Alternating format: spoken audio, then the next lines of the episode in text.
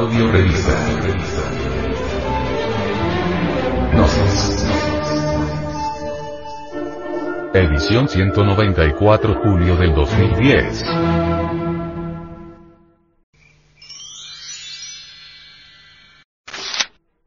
Hacia la gnosis.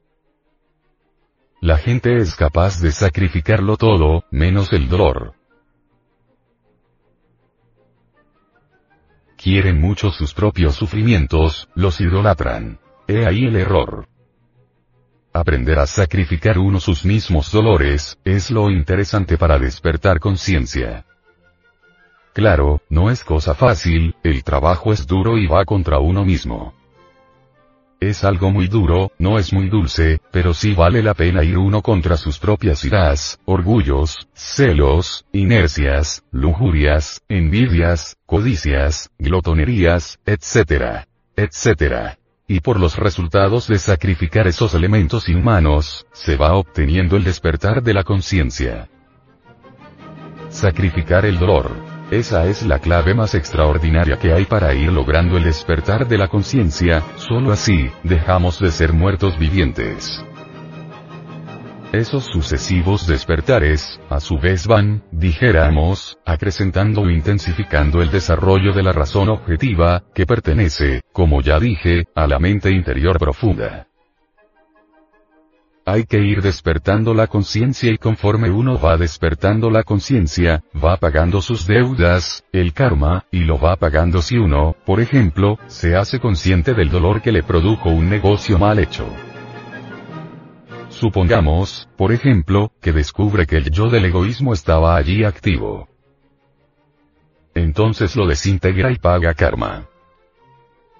O si descubre que el yo de la ambición estaba allí activo, paga karma en su vida por sacrificar el dolor. Y así va despertando conciencia y se va haciendo completamente libre del karma. Ahora, en la práctica hemos podido evidenciar que realmente los demás no son los que nos producen a nosotros los dolores. Los sufrimientos los provocamos nosotros mismos. Supongamos que a usted un ladrón le roba su cartera. Al saberlo exclamará, quedé sin dinero. ¿Y ahora qué voy a hacer? Pero vamos a ver. ¿El ladrón nos produjo el dolor, o quién? Usted dirá que el ladrón, pero si se autoexplora, descubrirá que dentro de usted está el yo del apego al dinero, o el del apego de la cartera y detrás puede estar también el yo del temor que exclama. ¿Y ahora, qué haré sin mi dinero? De manera que allí están el yo del apego y el yo del temor. Esos yoes producen angustia. Pero si uno a través de la meditación comprende que el dinero es pasajero, que las cosas materiales son vanas e ilusorias. Si se hace consciente de esta verdad, si esa verdad no queda simplemente en el intelecto, sino que pasa a la conciencia. Si llega uno a comprender que estaba apegado a su cartera y a su dinero, si llega uno a comprender que tiene temor de verse sin dinero frente a los problemas de la vida, entonces se propone, naturalmente, acabar con esos yoes.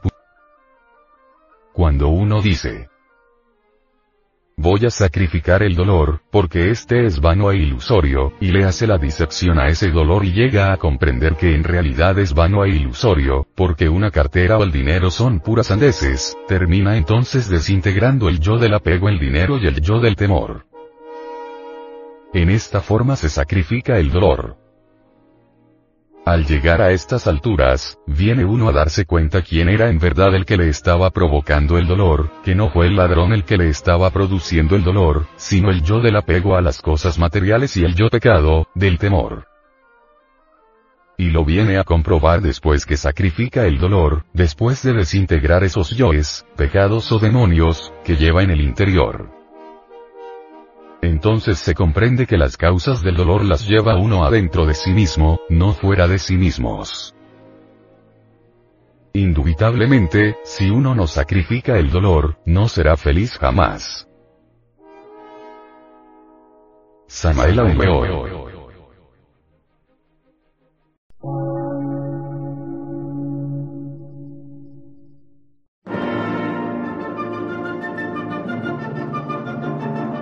Emisora, gnóstica, transmundial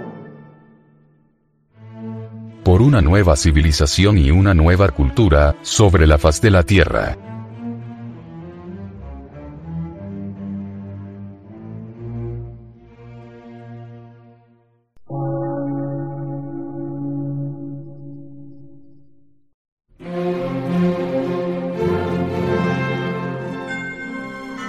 Medio de radiodifusión, científico, artístico, místico y filosófico, de la Asociación Colombiana de Centros de Estudios Gnósticos, Antropológicos, Psicológicos y Culturales. A. C.